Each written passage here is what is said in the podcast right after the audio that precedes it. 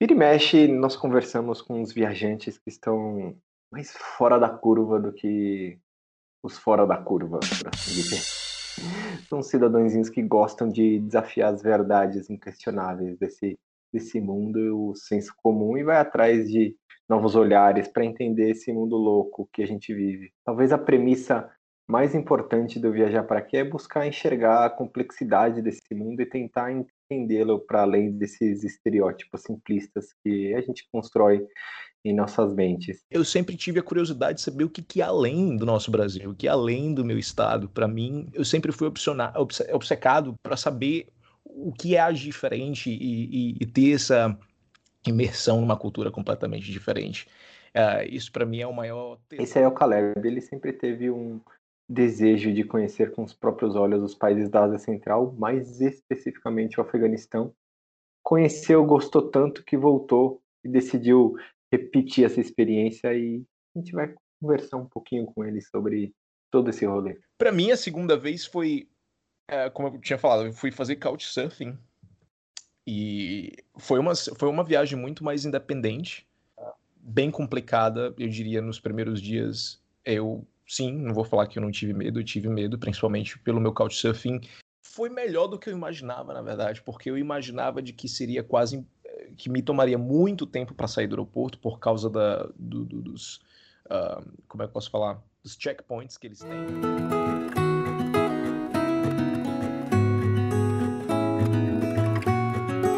Olá, eu sou a Tainá Rodrigues. E eu sou Marcelo Castro. E esse é o Viajar para Quê? O nosso podcast semanal onde histórias, piadas, perrengues e reflexões estão tudo junto e misturado.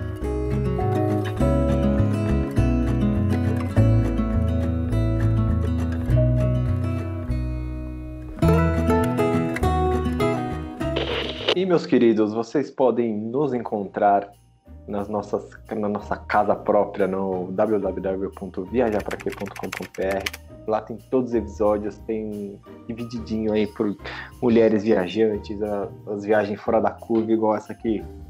Vamos conversar agora. O site está muito bacaninha. Aí você aproveita, dá para você compartilhar lá de um jeito super fácil compartilha com seus amigos, compartilha no WhatsApp, compartilha no Instagram, compartilha onde tudo, onde todo você tiver direito e ajuda a gente a seguir voando nessa viagem pela podosfera. E falando em Instagram, você também encontra a gente por lá no arroba Viajar Pra Quê podcast. Onde a gente conversa com vocês, lê as suas mensagens, sugestões, é, ver os reposts que vocês fazem, que a gente fica todo felizinho, é uma aura de muito amor entre a gente. Caleb, seja super bem-vindo ao Veja Pra Quê. Se apresente, cidadão do mundo. Quem é você na fila do pão? Uh, olá, Marcelo. Olá, Tainá. Prazer imenso estar aqui com vocês no Viajar Pra Quê. Obrigado aí. Eu, eu, fico muito honrado de falar sobre viagens e especificamente sobre o Afeganistão, né? Sou apaixonado pela Ásia Central o Afeganistão tem aquele lugar especial no meu coração. Voltei duas vezes. E, cara, eu sou, eu sou do Pará, eu nasci no interior do Pará, bem no sul, e sempre, desde criança, me vi aí apaixonado e curioso pelo mundo afora. Querido, conta pra gente. A maior tradição aqui do Viajar para Quê é a gente dar o pontapé inicial com o nome desse podcast. Então vamos lá, Viajar para quê? Viajar para quê? Eu, eu, para mim, como eu falei, né, realmente é, é, a minha maior paixão e desde criança eu sempre fui muito curioso por mapas, bandeiras de diferentes países. Eu colecionava mapas, para mim era, um, era o maior presente que eu podia ganhar como criança, na verdade, um globo, mapas, e eu ficava me imaginando cruzando fronteiras, conhecendo países, indo de cidade a cidade. E tudo começou né, com o meu pai. Eu acho que realmente também é muito apaixonado por viagens.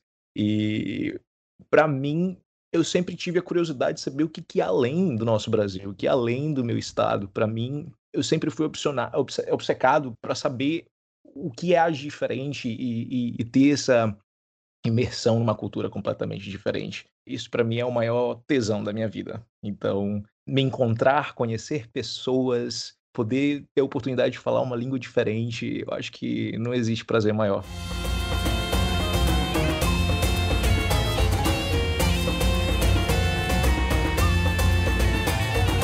Aproveitando esse seu frenesi desde, aquele, desde criança com, com países, com viagens, conta pra gente, você falou do seu pai, que seu pai tem uma influência forte aí no seu desejo de viajar, como, como você se conectou de fato com viagem, né? Como que aquele Calebinho criancinha cresceu e de fato foi fazer o que ele gostava de, de fazer quando ele era criança. Nossa, você me lembrou agora da minha mãe, que me chama de Calebinho. Calebinho, olha.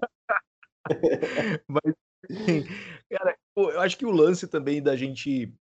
Eu nasci no interior, bem, né, como eu tinha falado, e a gente acabou que se mudando, a minha família, a gente se mudava constantemente. A gente já viveu em várias cidades do estado mesmo do Pará, você sabe que realmente é um estado bem grande. E eu acabei que indo passar a, a boa parte da minha infância em Parauapebas, que fica mais no sul do estado, mas a, a, os meus parentes todos viviam muito perto de Belém. Então, para visitá-los, a gente sempre viajava. E o meu pai, a gente começou assim, eu comecei viajando a visitar parentes, né, vós, uh, primos e tios. Para mim, é, era era tudo para mim. Quando, quando a gente pegava aí o carro, a gente fosse, seja lá de podia ser de ônibus, o carro, enfim, eu não conseguia ficar no, no corredor. Para mim, eu tinha que estar tá na janela, eu precisava estar tá ali, sabe, colado, assim, minha cara colada na, na, na janela, assim, imaginando o horizonte, cada cidade que passava, eu já sabia a próxima cidade, eu já queria saber o que, que, tinha na próxima cidade que era diferente de Parauapebas. E realmente é engraçado que se você for no Pará, você vai ver essa diferença do norte para o sul, que o sul é muito mais miscigenado e o norte é mais homogêneo, diríamos assim, uh, uma cultura mais ribeirinha, uma cultura mais amazonense, diríamos assim. E para mim isso era muito excitante, cara, era muito excitante ver, ver essa parte diferente do estado do Pará.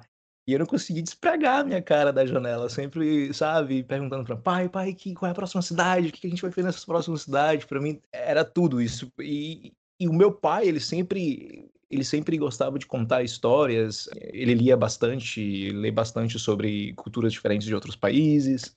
Então, isso acho que realmente ajudou muito, me influenciou muito a, a, a despertar esse desejo de, de, de, querer descobrir mais, que, que desbravar, o que, que tem de diferente, né? Que não tinha na cidade onde a gente vivia.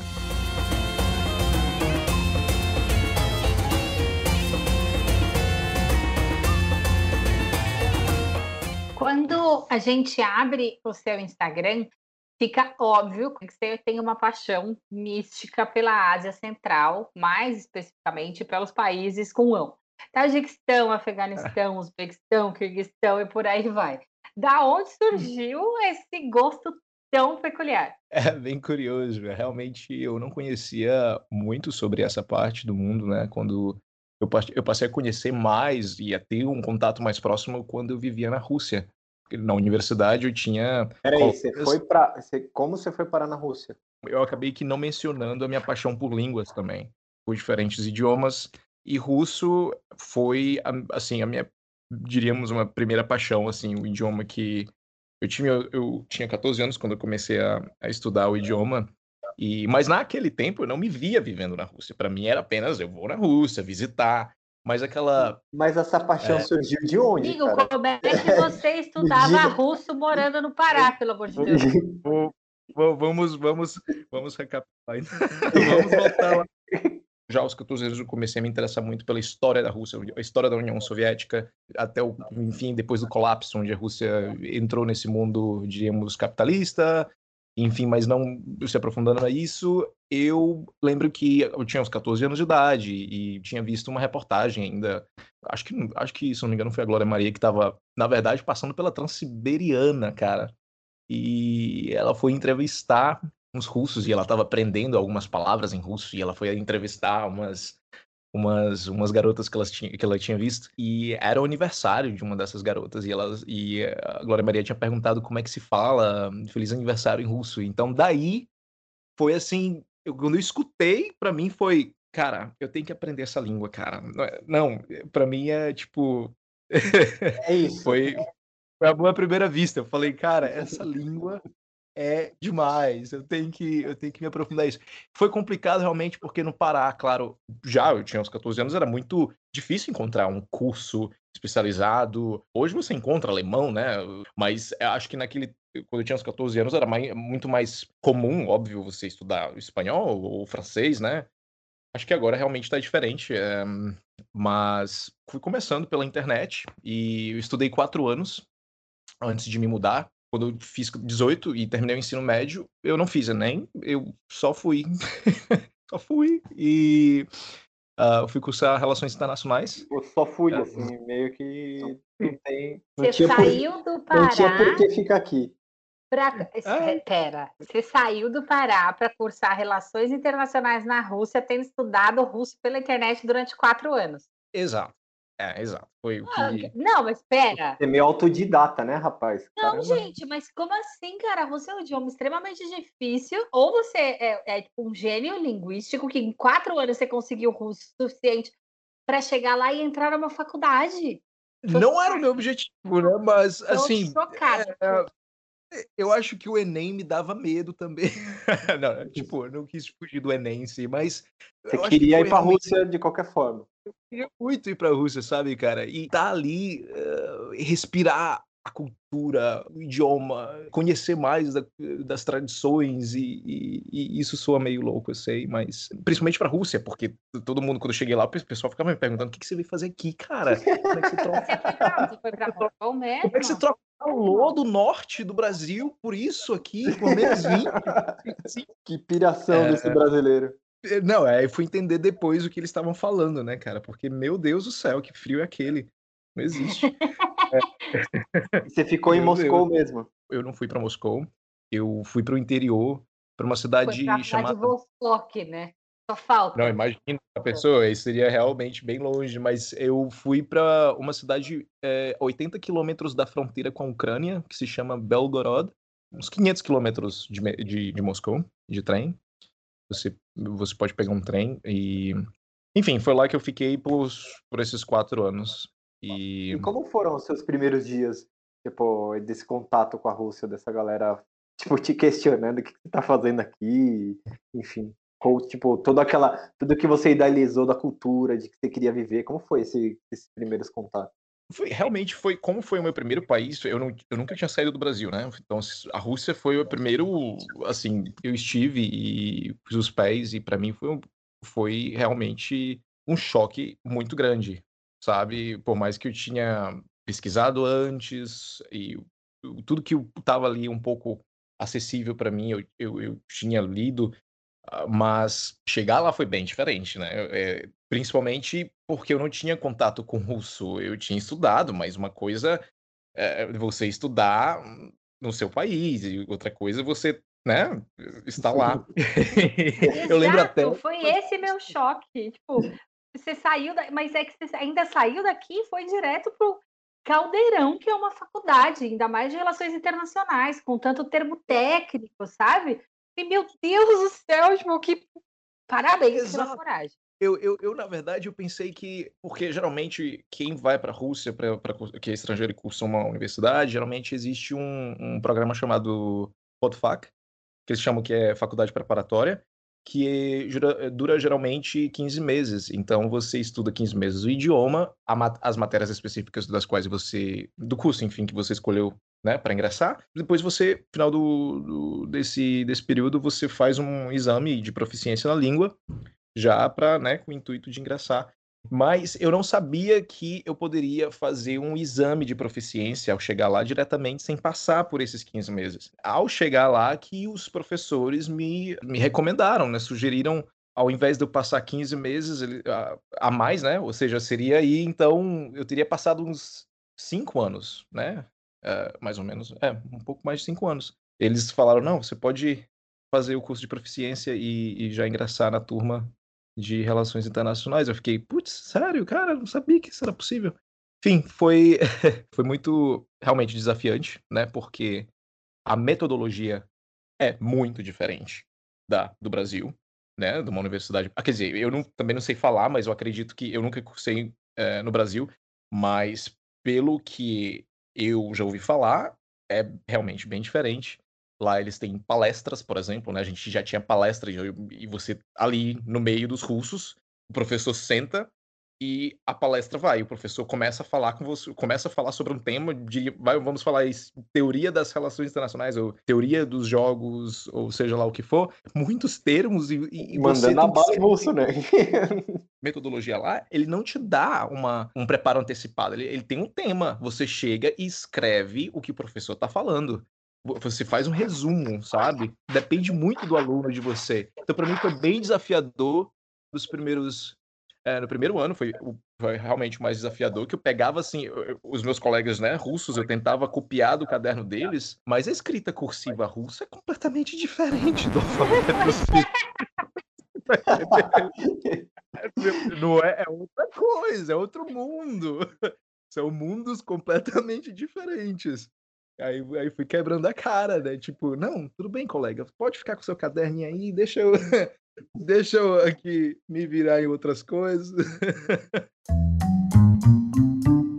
Trazendo então para a pergunta que originou essa sua explicação sobre a Rússia, foi daí que, estudando relações internacionais, que veio o seu, seu amor aí pela, pelas repúblicas da União Soviética? Ou Sim, sim, eu tinha vizinhos, né? Eu vivia na, na, na, no alojamento da universidade, eu tinha vizinhos um, e eu também estudava uh, com o pessoal do Turcomenistão, que é considerado, já vamos falar né, sobre o Turcomenistão, uh, para quem não, nunca ouviu falar, é considerado a Coreia do Norte da Ásia Central, é uma realmente ditadura e muito difícil acesso como turista. Foi aí que eu fui conhecendo mais, é, encontrando pessoas do Uzbequistão, Tajiquistão. É bem curioso porque na Rússia, eles, infelizmente, eles são muito estigmatizados por serem países de ex-Uniões Soviéticas e são países mais pobres, né? Diria, como há um desemprego muito grande em seus países, né?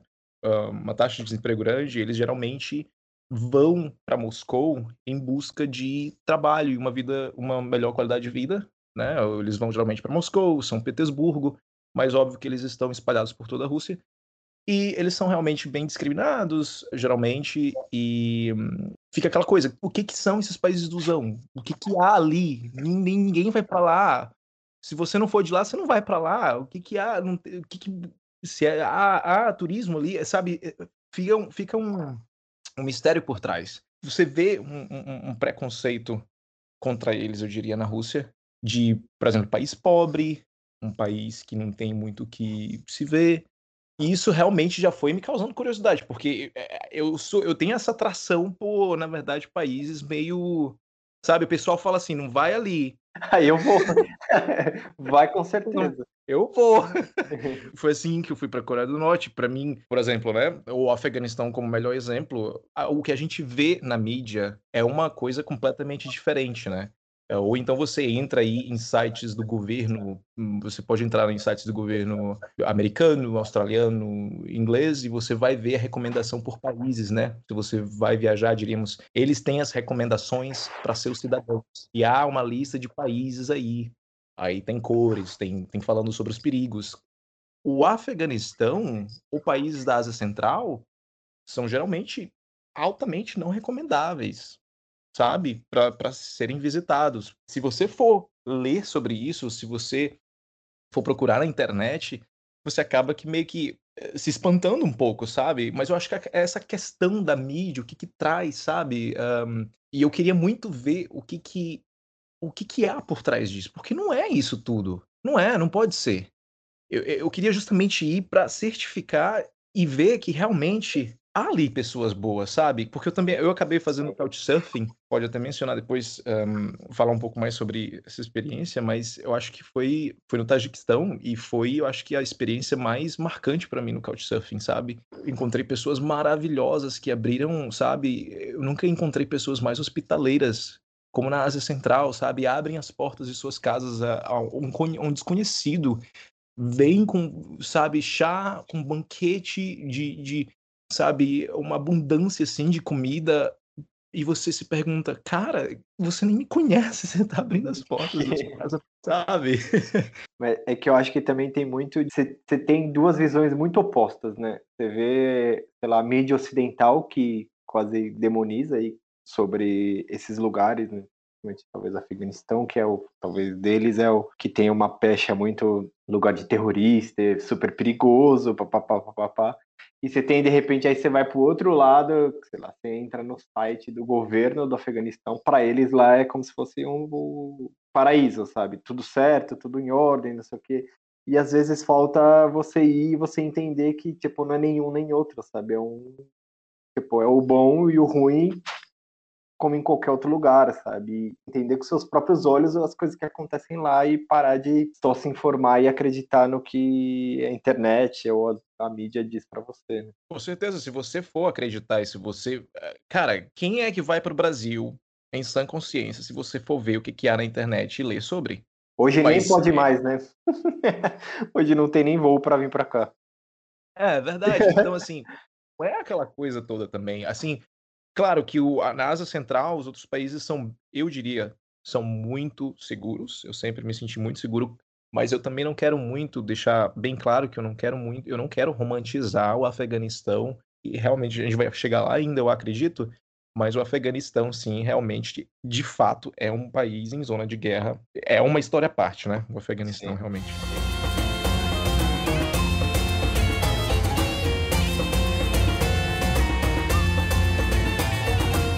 Então, assim, né? Já falou que é uma história à parte, eu acho que temos que falar sobre essa história. Você decidiu que, que você ia para lá, e aí você simplesmente comprou uma passagem e foi. Como foi isso? Assim, tipo, aonde você chegou? Eu não consigo imaginar a logística de falar, beleza, vou para o Afeganistão. Como é que eu vou chegar nesse lugar, sabe? Tipo, chega de avião pela capital, vai para o país do lado e atravessa a fronteira. Como que funciona isso? Como que você fez tudo isso e conseguiu e chegou até lá? O Afeganistão é realmente um país muito complicado na questão logística. É, existem muito poucos voos e conexões Claro que o da China fica bem mais fácil de ir para o Afeganistão. Há uma representação diplomática em Pequim, a embaixada do Afeganistão em Pequim, na qual você pode aplicar aí para o visto. Mas é, no Brasil não existe uma representação diplomática, infelizmente. Espero que no futuro haja.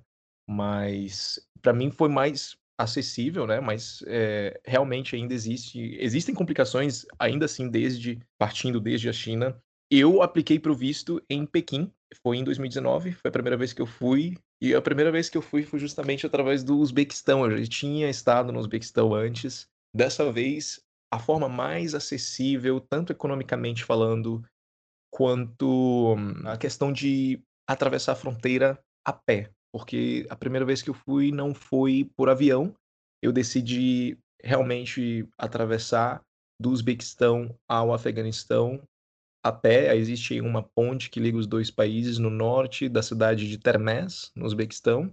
Foi lá que eu fiz um, um couchsurfing também, já preparado né, com a intenção de atravessar o dia seguinte para o Afeganistão aí. Eu adoro atravessar fronteiras a pé, terrestres, né? E, claro que eu também adoro viajar de avião, mas para mim tem uma emoção muito maior, sabe?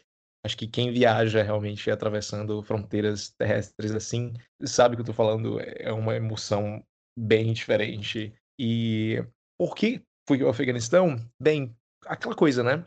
Ásia Central, para mim, era ali, diríamos, o bolo. Afeganistão era a cereja misteriosa que eu não sabia como...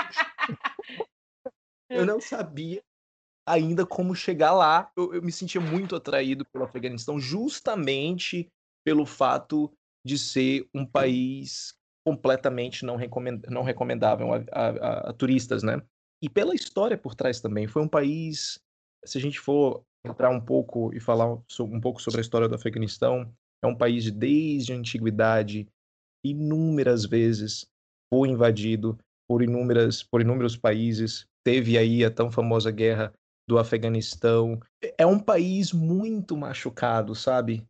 A população em si é muito machucada. É, existem até hoje tropas estrangeiras no país, a dos Estados Unidos sendo a maior, né? Eu acredito que uns 14 mil Trump aí tinha prometido reduzir aí. É um país, infelizmente, em zona de guerra. Então há muitas forças terroristas ainda presentes no, no, no país mas eu sabia que o que a gente vê na mídia, porque se você coloca Afeganistão, você vai ver desgraça, você vai ver violência, você vai ver guerra, mas existe uma outra parte, uma um outro lado da moeda. Existe sim um, um, um povo hospitaleiro, não é um povo xenófobo, não é um povo que odeia estrangeiros, é uma você olhar a história, você até acha, né, nossa, foi um país invadido por tantas forças estrangeiras, eles devem odiar estrangeiros, eles devem odiar americanos. Completamente oposto. Eu, eu até cheguei a encontrar um americano em Cabu, foi muito bem recebido. As pessoas em si não têm essa visão, o, a política é, é algo completamente à parte. Então você vê humanidade nas pessoas, sabe? Com certeza eu, eu tive medo no início. Eu lembro que eu não tinha contado à minha família que eu ia para o Afeganistão. Eu tinha contado só para meu irmão e pedi para ele não fala para minha mãe ainda. Eu vou contar, mas não fala ainda para ela, senão ela morre de coração. Mas e ele ele, beleza, ele cumpriu o trato, mas o meu pai, ele tinha me perguntado, né? Ah, você tá indo para onde? Quando eu falei Termés, o meu pai, peraí, Termés fica bem no pé do Afeganistão. Caleb, tu vai fazer o quê? Você tentou dar uma enganada, né? Eu vou falar uma cidade aqui qualquer, ele não vai se ligar. Não, eu pensei que meu pai não ia se ligar em nada. Meu pai, meu pai captou na hora, falou, falou, falou para minha mãe Zaira, o nome da minha mãe, Zaira, esse menino vai para Afeganistão, eu tô te falando, esse menino vai para Afeganistão. não é possível. Tu não conhece. Ele vai para Afeganistão. outra coisa sobre a questão do, da segurança, né? Que algumas pessoas vieram depois da viagem me escrever no Instagram, perguntar sobre a segurança, como faz para viajar seguro no país. Eu realmente não posso, seria irresponsável, obviamente, para mim falar que é um país seguro, né? Como eu mencionei. E cada um precisa realmente, é muito importante você que tem desejo de ir, fazer uma pesquisa antes principalmente escrever, tentar entrar em contato, pode ser pelo Couchsurfing, ou que é principal, né? Eu acho que um canal muito importante é entrar em contato com locais, pessoas que estão vivendo lá, para saber como é que está mais a situação da segurança. E eu acho que é muito importante ter essa, esse, esse, essa prévia pesquisa, sabe? Para ir não ir assim somente sem saber o que está acontecendo no momento. Como eu falei, é bem imprevisível. É importante dar uma olhada antes de decidir realmente ir, sabe? E eu também eu, eu recomendaria muito você estar presente com alguém que é local. Eu acho que isso é muito importante. E, e o Couchsurfing eu acho que é feito para isso. Esses seus primeiros, como que foi esse seu a sua primeira viagem para lá? Pois é, a primeira viagem para, é, pois é, eu atravessei, né, de Termés e eu lembro que o meu guia já estava me esperando na outra, já na parte afegã, ele estava me esperando de carro. Foi realmente diferente, uma, é uma perspectiva completamente diferente. Quando eu, eu, por exemplo, eu não gosto de. Eu tenho um perfil, assim, claro, não tem nada contra um, as pessoas fazerem pacote a turismo ou ir com um guia. Eu geralmente, pessoalmente, não gosto muito. Eu gosto de estar mais livre, de né, andar na rua ou ir para qualquer lugar que eu queira, sem precisar de um guia específico. Mas como eu, eu antes eu falei, né, eu estava realmente um pouco tenso, um pouco não, na verdade eu estava bem tenso. Então, para mim foi importante, com certeza tê-lo e mas é uma, é uma é uma perspectiva completamente diferente, né? Você tá ali com ele, você anda de carro, você não anda sempre para onde você quer, você não tá andando na rua sozinho, Claro, tem um lado muito bom nisso. Tem muito, é, é, é, muito bom isso. Mas, por outro lado, não é aquela. Te limita. Viagem. Né? É, é, é, exato, é mais limitado. Então, a primeira viagem não tinha chegado ao, ao, a Cabu. E foi aí que eu decidi voltar, porque eu queria muito ver Cabu. E eu, eu, a segunda vez que eu estive no país por duas semanas, eu gostaria de ter passado mais tempo, mas eu cheguei a visitar Cabu Bamiyan, que é uma província na, na, parte central do Afeganistão, e Herat, Herat, que é uma cidade que fica mais próxima à fronteira com o Irã. Mas dessa vez eu decidi ir fazer couchsurfing. Então eu fiz couchsurfing nessas duas cidades, Cabu e Herat, e Bamiyan eu acabei que não fazendo couchsurfing, ficando numa pousada local, porque realmente era bem complicado encontrar uma pessoa do couchsurfing nessa cidade, porque era é uma cidade muito pequenininha E Caleb, como que a galera local te via, assim? Você falou que eles eram super receptivos, né? Você, enfim, que gostavam bastante de, de recebê-los, enfim. Mas você era, tipo, como que tem viajante, tem bastante gente, você falou que o cara que recebe gente para fazer turismo lá, como que os locais te viam? É, tipo, é um maluco que tá rolando, o que, que você tá fazendo aqui, sabe, seu maluco? É, é exatamente isso. É, é, muitas pessoas têm esse, esse choque quando vê um estrangeiro, se sabe que é estrangeiro. É incrível o quanto, na verdade, o Afeganistão é tão diverso. É incrível como há diferentes tipos de etnias e, e pessoas com diferentes traços. É incrível, realmente. Então, qualquer estrangeiro, eu diria, que vai ao Afeganistão, pode se passar por afegão.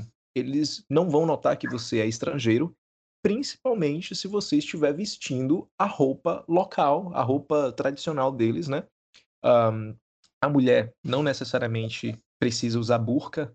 É uma, uma, um país com uma tradição muito forte, sabe? Então, a maioria das pessoas está vestida nas roupas tradicionais locais.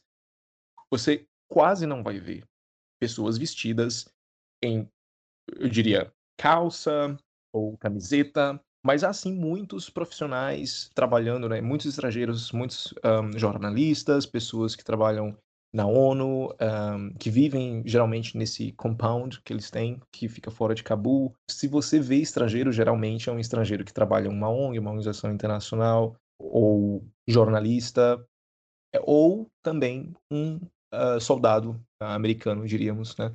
Realmente é uma presença muito forte deles lá. Para mim, a segunda vez foi, é, como eu tinha falado, eu fui fazer couchsurfing. Eu tinha encontrado esse, esse meu, um, esse cara que poderia me hospedar. Entrei em contato com ele. Um dia, ele foi muito de boa, mas ele tinha prometido e estar ali no aeroporto e me buscar, coisa que não aconteceu, né? E eu não sabia que, na verdade, porque eu tava com aquela expectativa, como a primeira vez em Cabul, uma cidade já tão tensa, você sai ali do aeroporto, você vê, sabe, você escuta helicópteros por todas as partes, você vê uh, um armamento, sabe, um policiamento extremo. Quando você chegou no aeroporto, você ficou nessa pegada, cara, o que, que eu tô fazendo aqui? Onde eu me meti? Ou, tipo, não, você falou, não, beleza, eu já imaginava e vamos aí. Era um cenário pior do que você imaginava, porque normalmente a nossa mente tem uma capacidade impressionante de criar cenários devastadores, e quando a gente chega lá, não é tudo isso. Com Sim, você foi assim? Ou foi o contrário? Era, tinha esse clima de tenso no ar que você não imaginava? Foi melhor do que eu imaginava, na verdade, porque eu imaginava de que seria quase eh, que me tomaria muito tempo para sair do aeroporto por causa da, do, do, dos uh, como é que eu posso falar? Os checkpoints que eles têm, né? Eles têm vários checkpoints pela cidade foi muito mais relaxado, diríamos assim. Mas aquela tensão com certeza existe, o medo existe. Cabo é uma cidade. A sua pior, acredito que ameaça é uma, é uma explosão repentina, né?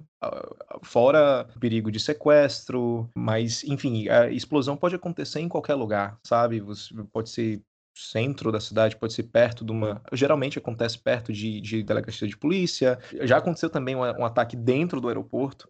Ou seja, você não sabe o que esperar, né? Assim, pode acontecer em qualquer lugar. Geralmente perto de embaixada, hotel, mas enfim. E eu com aquela expectativa de que o meu host, né, iria me buscar no aeroporto. Aí na manhã ele fala: "Não, desculpa, eu tenho, cara, eu tenho, um, tenho que ir para a universidade, não vou poder estar aí no aeroporto contigo".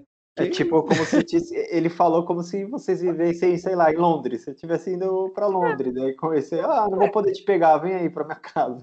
Exato, cara. Ele falou, cara, não, ele falou um monte de boa, como se estivesse na cidade mais segura do mundo. Tipo, ah, não, você pega um. Você vê, sai aí do aeroporto, você pega, vem, se encontra um táxi, aqui tá o meu endereço, você vem pra cá e eu, ah, beleza, só me deu dor de barriga ali.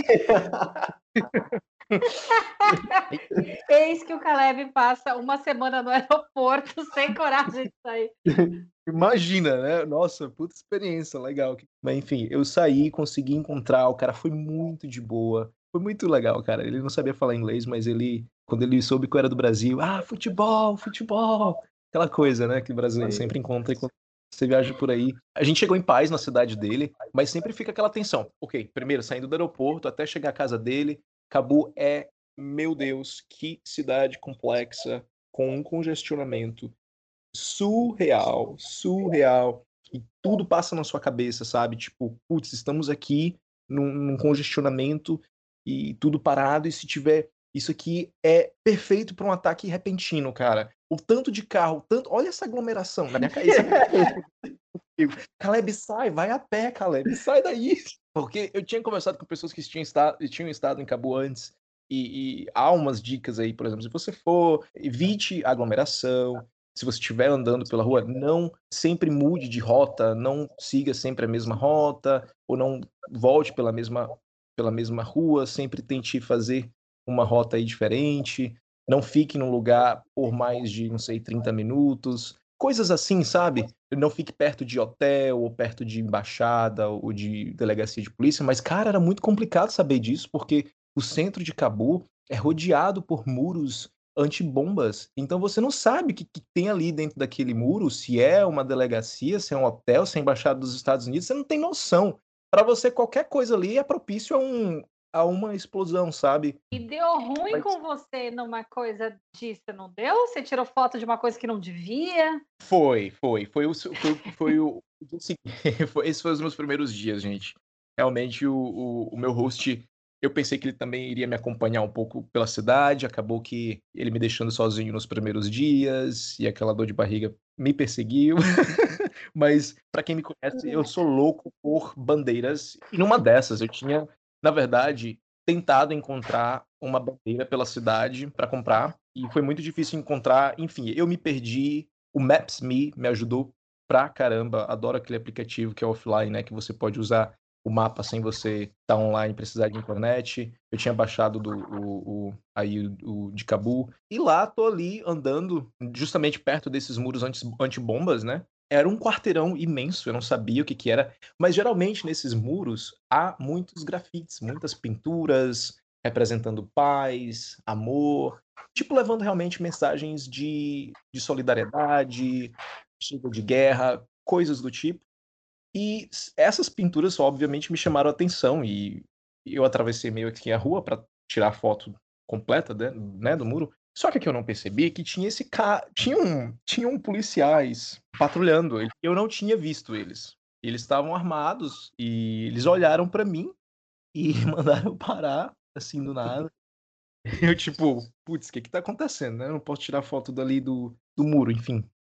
E o cara pegou assim, ele pediu para ver ao meu celular. Na verdade, ele, me, ele pediu para eu ficar parado ali. Eu não sabia porque eu esperei ali um pouco, uns cinco minutos. Veio, o cara saiu, enfim, de onde ele estava. E eles me levaram para dentro desse quarteirão, né? E eu pude ver que tipo de edifício, o que, que era aquilo ali por trás. Enfim, cara, era o a sede da Polícia Nacional, cara, não sei que, que Putz, meu, polícia, polícia, cara. Não, podia ser guarda metropolitana, pensando aonde não, você eu... tá. Esse clima tenso, deu ruim. Já veio a caganeira, né, meu? Cara, que que Já tinha se borrado todo. Eu tinha me borrado praticamente. Eu tava com meu passaporte, eu geralmente eu, eu andava lá, lá, né? Eu andava com meu passaporte assim, é, meio que escondido, é, entre as calças, meio escondido assim. Sei lá, vai que eu precisasse. E esse cara me levou lá para dentro, mas até a gente chegar nesse posto de segurança, cara, pense nos checkpoints. Você anda assim, cara, você nem imagina que atrás daqueles muros, sabe, vai ter um edifício tão cheio de gente, tão, tão importante assim como era aquilo ali. E esse cara me levou pro superior dele. E esse superior começou. Eles começaram a revistar o meu celular, enfim, ver as fotos que eu tinha feito. Eles não conseguiam entender o porque eu não tava conseguindo. Eu, eu não conseguia me comunicar com eles, né? Eu tava falando inglês com eles, é o que eu podia. Eu não falo a língua. Eu não falo pasto, eu não falo dari, que também é a mesma coisa. Eles geralmente falam persa também, pode ser chamado de persa. É, o persa afegão, eu não falo é, a língua local, e ele não conseguia entender por que, que eu não respondia as perguntas dele, ele não conseguia entender o porquê que eu não falava a língua local. E eu, cara, eu sou do. Eu sou. Eu não sou daqui. Eu tentando falar pra ele, eu sou do Brasil. E ele não acreditava. Ele não entendia o porquê que eu tava tirando foto. Ele achou que é, era muito suspeito isso, óbvio, né? Porque como aquilo ali é muito. Como é que eu posso falar? Por ser muito protegido, aquele local é muito, é, é, como é que eu posso falar, ameaçado, né? Na verdade, vulnerável a, ataques, a explosões. Então, se ele vê um estranho tirando foto daquele daquele quarteirão ali, daquele muro, obviamente que eles vão suspeitar. Porque nenhum local não vai fazer isso, entendeu? Mas eu tentando convencer de que era um turista brasileiro, mostrei as fotos. Acho que a minha sorte, né, foi eu ter o contato do meu amigo afegão, que eu liguei para ele, para ele vir me buscar na polícia. Uh, enfim, ele falou, cara, tô indo já para ir. Ele conseguiu resolver. Ele depois que eu fui descobrir, na verdade, porque ele me traduziu, né? Eu fui descobrir que eu, ele só não conseguiu entender. Eles achavam que eu realmente era afegão, porque eu tava, né, com aquela roupa toda, né, local ali. E eles ficaram puto da vida porque eu não tava eu não tava comunicando, me comunicando com eles. E, e, tipo, o meu amigo chegou a falar que eu tive sorte que se eu não conhecesse ninguém, eles poderiam ter me prendido por mais de duas semanas. Se eu não conhecesse ninguém em Cabul. Eu fiquei atordoado, porque ele também estava me pedindo meu passaporte, sabe? Nesses países, geralmente, da Ásia Central, eu diria que a corrupção é imensa, sabe? Eu fiquei com receio, na verdade. A primeira coisa que eu pensei quando ele pediu meu passaporte foi de ele me, de... tipo, não querer me devolver ou só me devolver se eu, não sei, pagasse. Então eu tinha o passaporte, não queria dar para ele e enfim, cara, deu tudo certo no fim, enfim. Ele me liberou, mas antes disso ele ele pediu desculpa, depois ele viu meu passaporte, mostrei para ele, enfim, porque meu amigo falou: "Não, de boa, você pode mostrar para ele o passaporte". Enfim, foi de boa, mostrei para ele, ele viu que era brasileiro realmente, confirmado, me convidou ali para um chazinho, falou desculpa. E até deu uma, tirou uma selfie com as polícias? não, ele falou: "Não mais fotos, só não me foto".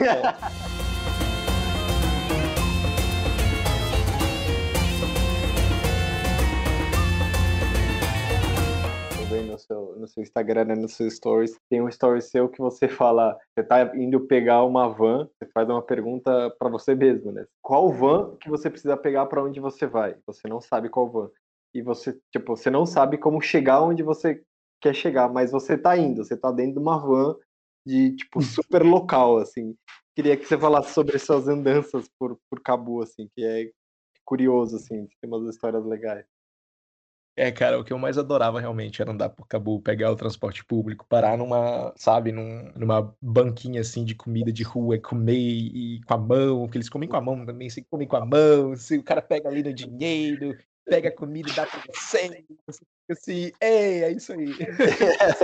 que quando eu realmente viajo, eu adoro é, caminhar, mas, bem, Cabu é imenso e, enfim, eu realmente, as aventuras foram realmente começaram ali já na van, porque eu, eu, eu, tinha moeda local, mas, meu, eu não sabia nem quanto é que era que tinha que dar, sabe, pro, pro carinha se eu tivesse que. Eu não sabia de nada, né? Eu não sabia para onde ir, não sabia nem para onde eu queria ir, só tava indo. Eu só entrei ali, peguei, parei a van. Me lembrou muito o interior do Pará, que a gente no interior do Pará pelo menos tem. A gente tem essas mesmas vans, você, só, você acena a mão ali, né? Mas ali acabou, não sabia nem para onde ir. Então, foi engraçado uma situação que eu tive que foi um choque muito grande, né, cultural. Eu tinha completamente esquecido, eu tinha completamente me desconectado do.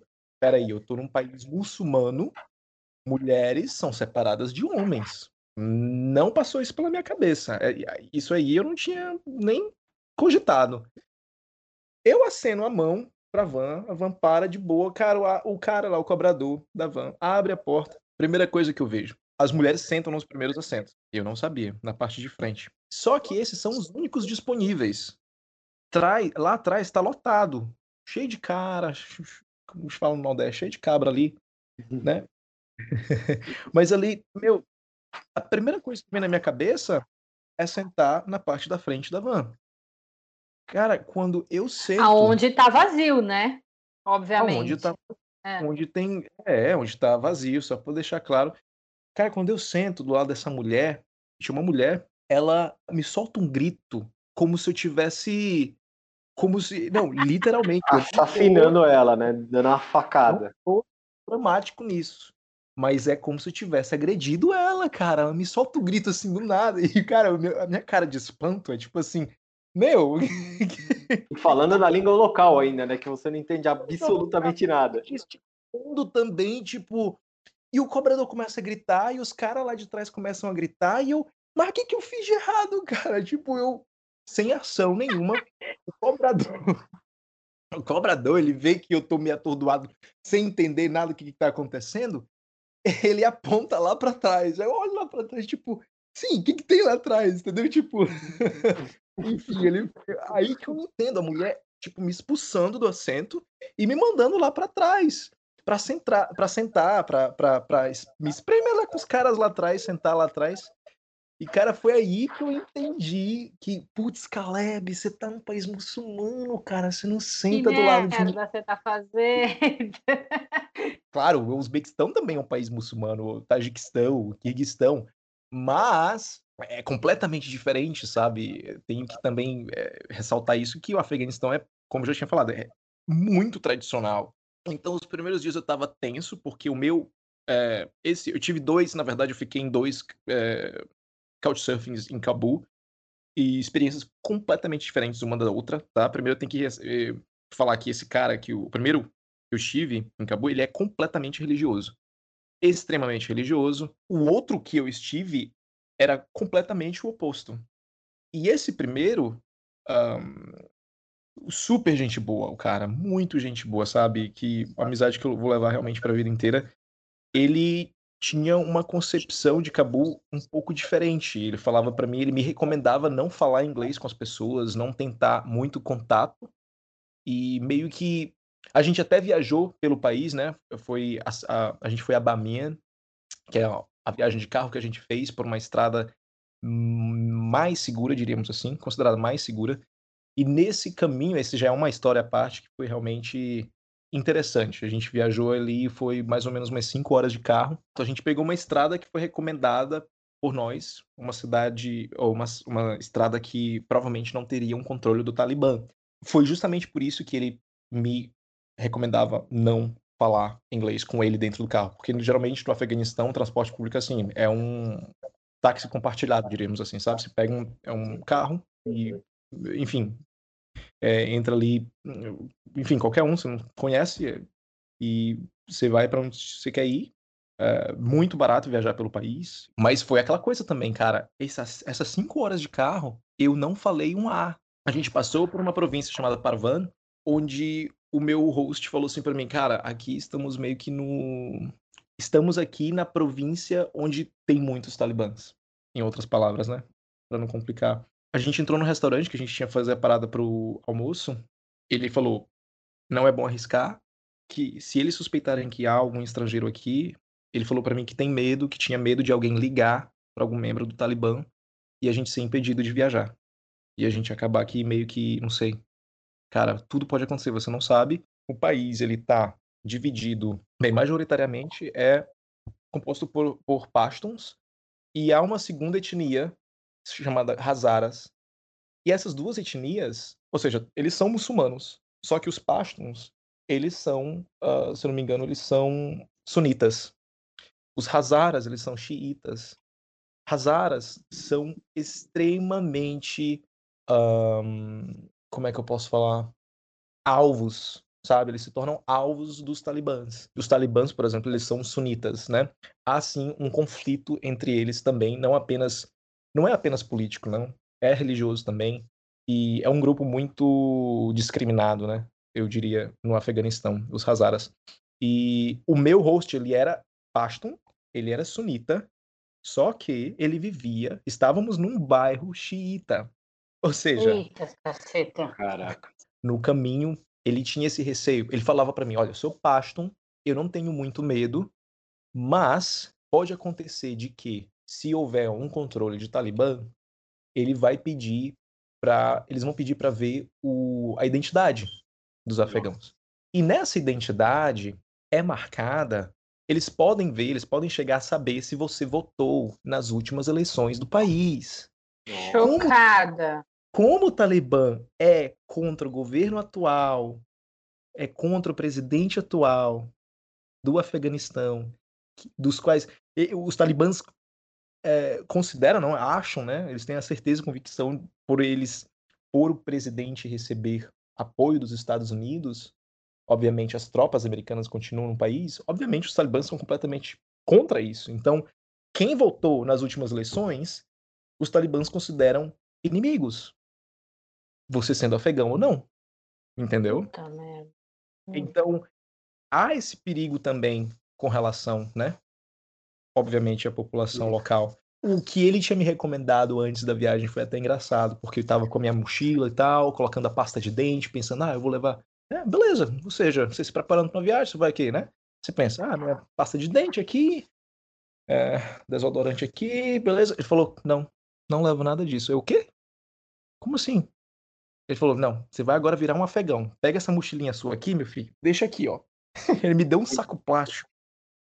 Você tem que virar afegão, porque qualquer coisa, se a gente chegar num controle, você vai passar despercebido por essa sacolinha. Se eles verem, se eles virem você com essa mochila, eles vão sacar na hora que você é estrangeiro. Eu, putz, meu. Tipo, cara, era risco. Eu não vou falar para você, era um risco. Por mais que uh, eu tinha entrado em contato com um local para perguntar a situação atual daquela estrada, ele tinha me recomendado ir por aquela estrada. Há uma estrada mais perigosa, escolheu essa mais segura, mas mesmo assim a gente passou por essa província e a gente almoçando lá, a gente não conversava, cara. Assim, a gente conversava, eu me sentia, era muito louco, cara. Eu não consigo muito explicar como é que eu me senti naquela, sabe, nessas, nessas cinco horas de viagem dentro de um carro, sem falar absolutamente nada. E o pessoal, o que era mais engraçado era essa loucura do pessoal dentro do carro querer interagir comigo. Enfim, né, cara? Foi tudo de boa, muito seguro. E essa, a gente chegou em Bami, a gente passou, né? Uh, a gente foi no, no, lugar que eu mais queria visitar, na verdade, no Afeganistão, era o meu sonho, era visitar, era visitar o Parque Nacional que eles têm de, de cara, é uma região muito montanhosa, fica mais de 3.500 metros de, de, de, de altitude, e essa província, e, enfim, esse Parque Nacional é, cara, é incrível, sabe? Eles têm uh, vários lagos de, de quem viu, quem uh, viu meu Instagram pode, eu tenho stories e fotos sobre o do lugar, lagoas, assim, lagos um, de, de, de cor, assim, turquesa, cara, coisa mais impressionante. E então isso era o que eu realmente também queria muito ver. Essa foi a parte da experiência com o meu host super religioso, né? E outra questão meio cultural é, engraçada que eu cometi, eu diria, foi ter falado Salam Aleikum para mulheres que estavam passando perto de mim, cumprimentando, né? Eu, eu pensei, não, vamos falar, eu não sei, bom dia, vamos falar, vamos tentar ser, né? Tentar ser educado. E elas começaram a rir, elas não me, elas não me responderam, elas olharam estranhamente para mim e começaram a rir. E o meu host me cutucou, ele falou assim, cutucou assim para mim e falou: "Cara, você não você não fala salam aleikum para mulheres estranhas. Eu, ah, meu, como é que eu vou saber?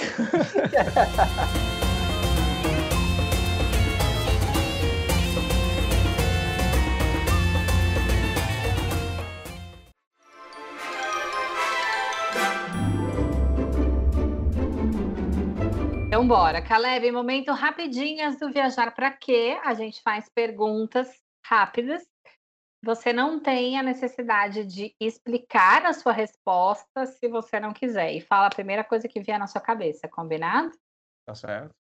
Se você pudesse ser alguém por um dia, quem você seria? Diplomata brasileiro trabalhando em Pyongyang para que eu pudesse ter uma imersão maior com os locais e o país em si. Como você gostaria que acabasse o mundo? Eu gostaria que o mundo acabasse sem guerra. Pô. Pizza ou hambúrguer? Pizza. Tacacá ou açaí com peixe frita? Ah, açaí, com certeza. Qual foi a última vez que você fez algo pela primeira vez? Ontem. Ontem eu comecei a praticar Krav Maga, arte marcial israelense. Quando foi a última vez que você subiu em uma árvore? Eu acho que foi aqui mesmo onde eu vivo, em Tindal, antes do inverno, ano passado ainda. Seria setembro. Se você pudesse viajar para fora do planeta Terra, para onde você iria? Lua. Podendo escolher qualquer pessoa no mundo, viva ou morta, com quem você gostaria de jantar hoje? Chespirito. El Chavo del Ocho. muito bom, muito bom. Eu sou, cara, eu sou fã. Chaves, Chaves. Muito bom. Foi a melhor resposta que já deram nessa pergunta. E não pode faltar na sua mochila? Jamais pode faltar na minha mochila produtos de higiene. Eu acho que eu não consigo me ver sem escovar dente. Que frase você colocaria na sua lápide? Com certeza, viaje mais. Viaje mais. É, viaje mais, consequentemente, você se libertará mais e quebrará preconceitos.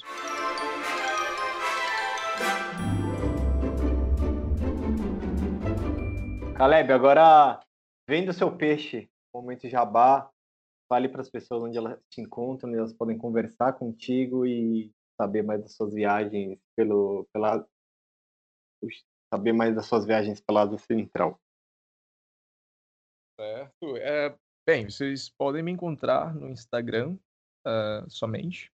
Eu não tenho blog, eu não tenho canal no YouTube, mas você pode me encontrar por Avilovski, arroba Avilovski e ou Caleb Avila. Não sou influencer, mas enfim, adoro. Você acho que provavelmente não encontrará muitas fotos minhas, mas eu adoro realmente relatar através das minhas fotos o dia a dia dos lugares dos quais eu viajo mesmo. Então, é isso aí. Instagram. Bem, enfim, se você tem interesse de dar uma olhada mais em, em lugares menos visitados, considerados por muitos exóticos, dá uma passada lá no Instagram e espero que vocês gostem. Caleb, queria agradecer por esse papo massa demais, esse, essas horinhas aí falando sobre as aventuras no Afeganistão. E, pô, espero que vocês tenham gostado. Tenho certeza que o povo que nos ouviu, tenho certeza que ele vai gostar. E a gente se ouve numa próxima, meus queridos. Um abraço e até lá. Um abraço, Tainá, Marcelo. Fico muito honrado. É, muito obrigado pela oportunidade. Sempre um prazer estar falando sobre viagens. Espero que vocês gostem. Obrigado. Valeu, querido. Valeu todo mundo que nos ouviu até aqui. Um beijo e até o próximo episódio. Tchau!